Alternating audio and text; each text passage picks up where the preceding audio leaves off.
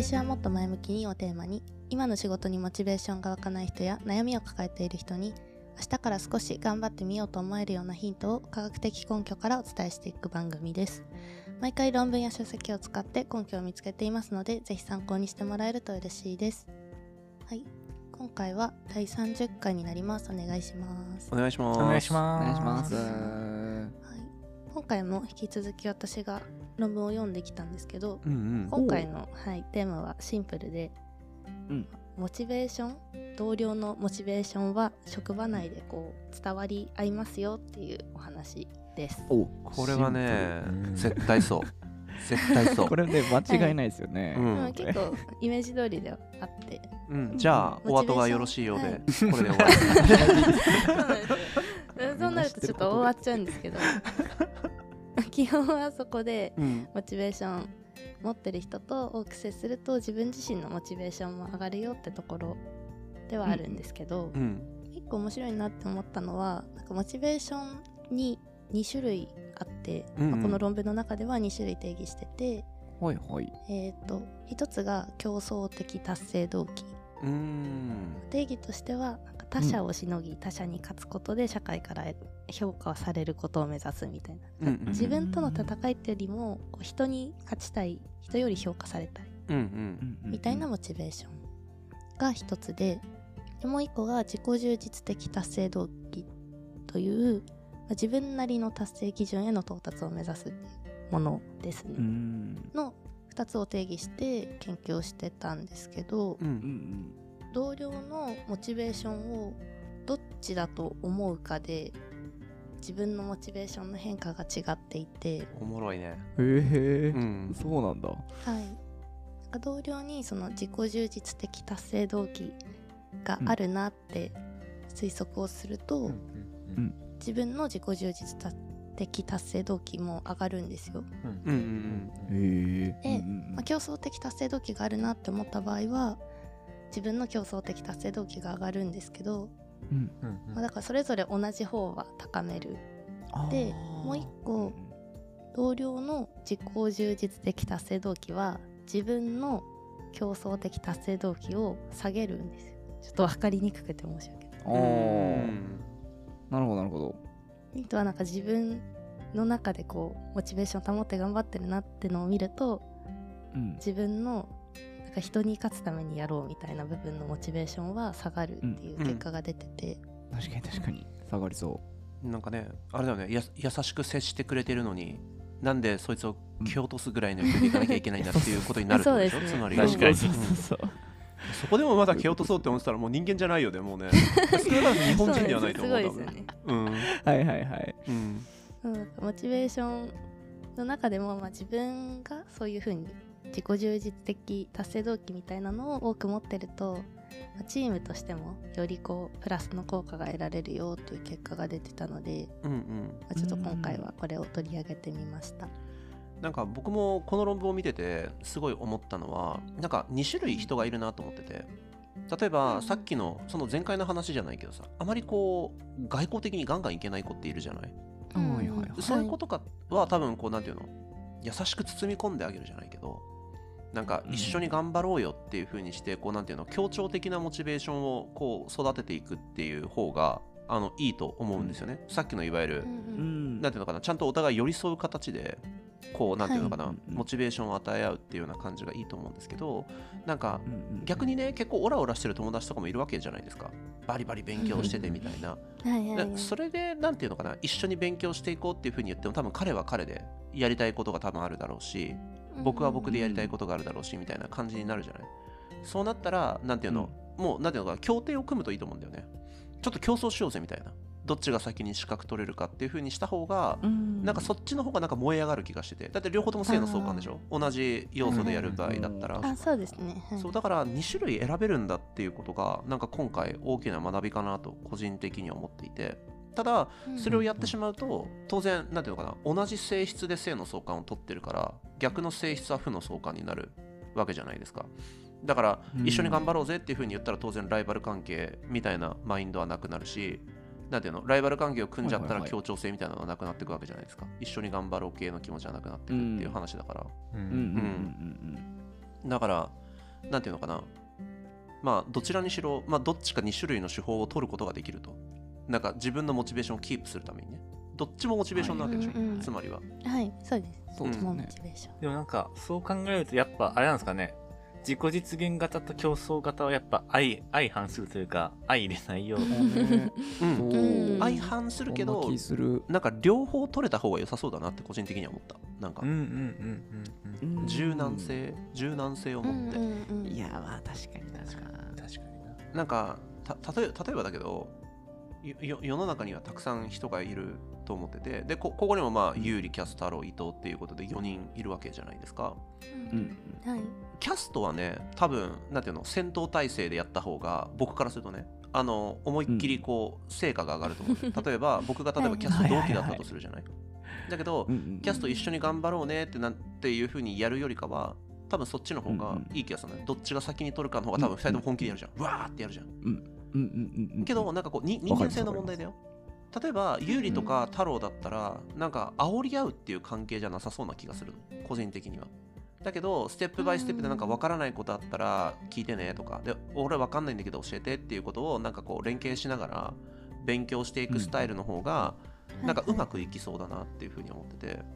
だからなんかうん。両方ハイブリッドで取れる人の方がなんていうのモチベーションを上げる機会って多いんじゃないかなって思うわけ例えば僕がうん。確かに。両方両方取れるとするじゃんスタンスとして。だったらはい。有利と勉強しようがキャスト勉強しようが太郎と勉強しようがまあ自分のモチベーションをキープできるわけじゃない？それだったら。うんうんうんうん。うんうんだけど例えばキャスがねか仮にだよ。仮にキャスがその競争性しか取れない競争性でしかモチベーションを生み出せない人間だとしたら有利と一緒に勉強しようっていうふうに言ってもうんだって合わないわけじゃん、ま、マッチしないわけじゃな い。なんかあいつオラ有利の気持ちからしたらさあいつなんかオラオラオラオラ言ってるけどなんか私そういう気じゃないんだけどみたいな感じで。ないんかだからさっきのさ負の相関じゃん。お互い反対のベクトル向いちゃって、うん。なんかうまく機能しないみたいなことになっちゃうからだからなん。か僕はなんか両方取れた方がなんか良さそうだなっていうのは思った理由はそこですね。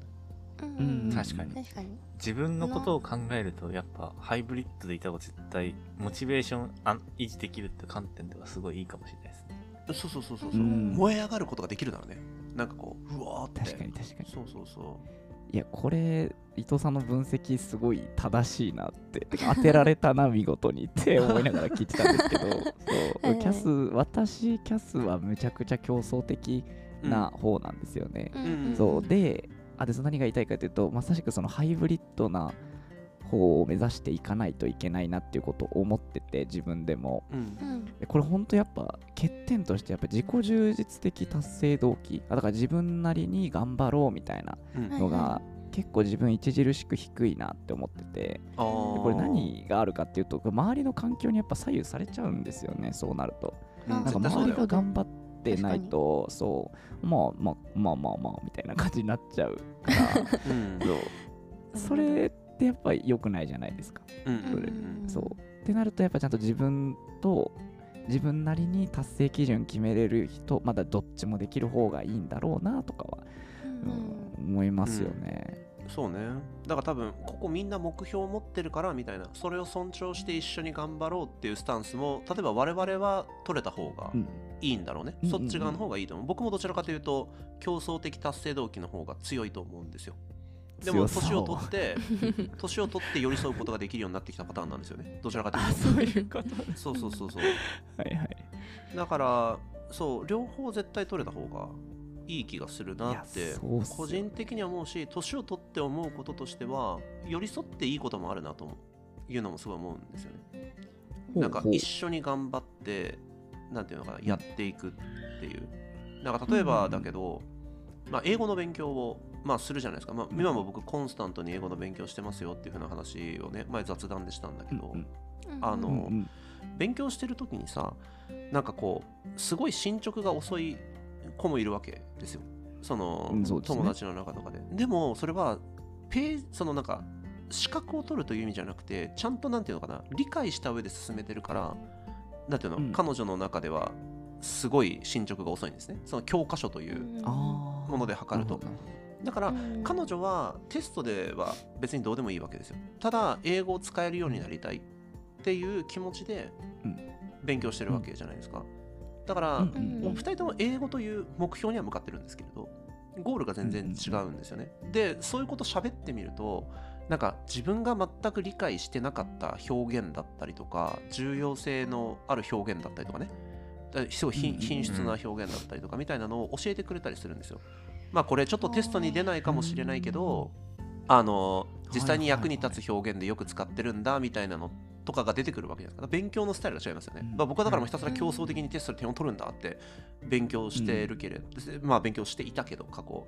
でもそういう人と話すと、あなるほどね。ゆっくり落ち着いて勉強するとこういう観点もあるんだみたいな。彼女は自己実現に向けてやってるからそうなるんだ。っていうなんか発見があって彼女は全く点数は気にしてないから、テストとかも。そうなるとん。なんだろう。違うドメイン。英語は英語なんだけれど違うドメインで何か新しい発見があるみたいなのを一回経験したことがあってなんかそこからなんかいろんな勉強方法もあるしいろんな目的のうん。こう立て方っていうのもあるから、なんかいろんな人となるべく一緒に頑張れる環境を作った方が得るものは多いなっていうのを感じたんですよね。語学を勉強してる時に。うん、確かに。そう。そうですね。だからどっちも受け入れる体を作った方がいいかもしれない。うんうん これあの論文の中だとその人に影響をうまくやるみたいなところで言うとうん。あくまでも受け取る側の推測なんですよ。ああなるほどね。受け取る側がこの人こっちだな自己充実型だなって推測するか競争型だなって推測するかなんで、まあ、正直自分の中がどっちでも相手にそう思わせれればえー。相手の持ってる方に影響できるよみたいなところがあって、疑似的にハイブリッドになれるんだ。なるほまどなるほど。あ完全に競争的な方が自分には向いてるけどうんうん自己充実型の人の前ではこの人そういうモチベ持ってそうだなって思わせれば OK みたいなところはある。うんでおーあれ面白い なるほどね。ちょっとめんどくさい気もしなくもないけどな。まあまあでも実際ね両方取れればいいわけだからね。うん。どっちでも大丈夫な気がするから、うん。キャスとかいろんなタイプが多分周りにいると思うけどさ。ど実際、自己充実的達成動機をこうなんていうの持ってすごい強い子たちのが周りにいたらさ、どうん。どどうやっていく？どうやって一緒に頑張ろうよって言って もう資格突きつけたら終わりじゃん。例えばさなんていうの？ TOEIC 900なみたいな。 TOEIC 900取れたやつ、全員バカだからみたいな感じでもうやっちゃうとさ まあ終了じゃんもうそれで。もう多分関係性はもう完全に終了、もうダメですよね。そうそうそうそう。全然うわーなんかそっちのやり方ばっかりやってきたから全然想像つかないですね。ねこ 難しいよね。のあこのなんだろうな境界を決めてこれより上は OK これより下はダメみたいな。わかりやすいもんねはっそっちの方がね。きりしてて。そう。うん。わかりやすいなってそう。私個人は思っちゃうので。なんか例えばですけどまあ、ちょっと競争にも、競争じゃないと思うけど、これは例えば一緒に海外旅行行く行くから、い行きたいからはいはい。一緒に勉強しようよ。英語勉強しようよ。一緒に頑張ろうよ。ね。っていうのはう、ん。自分の中の目標を設定して自己実現を達成するための形なのかなって思いますね。なんかあれだね。その KPI という言い方が正しいかどうかはわからないけど例えばそのうん競争的達成動機を持ってる人ってまあもう絶対的なゴールがあるわけじゃん。もうテストとかもうわけのわかんないものがあるわけじゃないですか。うん。でそうだけどなんかそれに至る前になんだろう KPI を定めてでそれを KPI を共通ゴールとしていくのがいいのかな。例えばそのさっき太郎が言ってくれたように海外旅行は別にテストに行く前にも全然行けるし海外旅行に行くとで英語でさめちゃくちゃ交流したら点数もちょっと上がりそうじゃない。うん。だからうん。まずは海外旅行に行くために一緒に勉強しようねとかあとはなんだろうはいそのはいテストじゃなくてもさなんていうの例えば他のなんてすごい外国人の方がたくさんいらっしゃるバイトを一緒にしようねとかでもいいしわかんないけどなんかそのなんかいろんな KPI を作って実際自分の自分のなんていうの潜在的な気持ちとしてはもう絶対テストなんだよ。だからそれは譲れない。けどそれを隠さなきゃいけないから、なんかたくさん いろんな理由を作って その人たちを巻き込んでいくっていうスタイルの方がせっかくややったんだからテスト受けようよみたいな。あ最後ねで最終的に最終的に吸収してい。くめっちゃテスト好きなやつ。でもなんかああれですね。前回の話にもつながってくる気しますね、うんうんうんうん。なんかそういうちっちゃいグループとかでなんか KPI とか定めてでモチベーション伝播してってみたいな。そうそうそうそう。でみんなうん。最終的にはこう積極的に行動できる人間になっていくうんのかな。のかないやなんかでもねそんな気がした。んか繋がってきそう。はいはいなんかいきなりでかい目標立てて頑張れるやつとさ頑張れない人っているじゃん、うそれって、いや絶対います、うん。そうだからはい。細分化してちっちゃいゴールを組んであげた方がいろんな人を確かに仲間にできる気がするし。はいうん。はいはい。確かに確かに。なんか今パッと思ったんですけど、なんか売上目標とかを普通の会社立てるじゃないですか、やっぱ。ここまでできたらうんはいはいありますね。でも内面的な目標というか、なんかスキル面とか、なんていうんですかね、例えばこの仕事に対したらこういうことが分かるようになりよなろうよとか、うん。こういうところまで突き詰めて今後使えるようになろうよみたいなところをグループで共共通的共有してなんか設定するってあんま少ないな、少ない少ない。あーないかも。なと思ってそれあだからあれなんだかもね、その競争的達成動機の人はグイグイ行くじゃん。例えば、なんていうの、1億売り上げてこい、例えば営業でね、1億売り上げてこいっていうふうに言ったら、1億だ !1 億だって言えるわけじゃん。それだったら。で俺は営業のナンバーワンになるんだみたいな、うん海賊王になるんだみたいなテンションでいけるわけじゃない。それってだけど、なんていうの、自己充実しをも第一目標としてる人からしたら、え、だってさ、売り上げ上げても自分ってな何が得られるのとか。っていう気持ちに多分なったりするかもしれないし。ってなった時に、うん。まあ、そのなんていうの例えばその営業のスキルのそのトークトーク話術みたいなところって友達作るのにも役に立つよとかあとはうん1件売り上げた時の達成感すごいよとかわかんないけどなんかうんいろんなこうねベンチマークを手前に準備しておいてあげるとまあうん結構うん。一緒にその人とも頑張れそうな気するよね。うん。噛み合わないじゃん。なんかその営業バリバリの子がさそういうすごいマインドがさなんていうのそのい確かに。なんてちょっと傷んでる子に対してさ お前さみたいな。今月50万しか売り上げてねえけどみたいな。目標300万だろ みたいなことを言ったらもうわいう。や絶対無理。これがまさになんていうの？競争的達成動機の人間がこうなんていうの？自己充実的達成動機の人間を煽ってるように見えるんだけど俺には。そういうことか、うん。なるほど。なんかつながりますね。うんなんかちょっと今日は長くなってしまいましたけど盛り上がっちゃった。そうですね。面白かったですね。ちょっと長くなりました。はい。うん。まあ、両方持てる方がいいよねってところで、間違いないですね。今回は、はいうん。終わろうと思います。えーこの番組は Spotify、Apple Podcast、Google Podcast、Amazon Music で配信しています。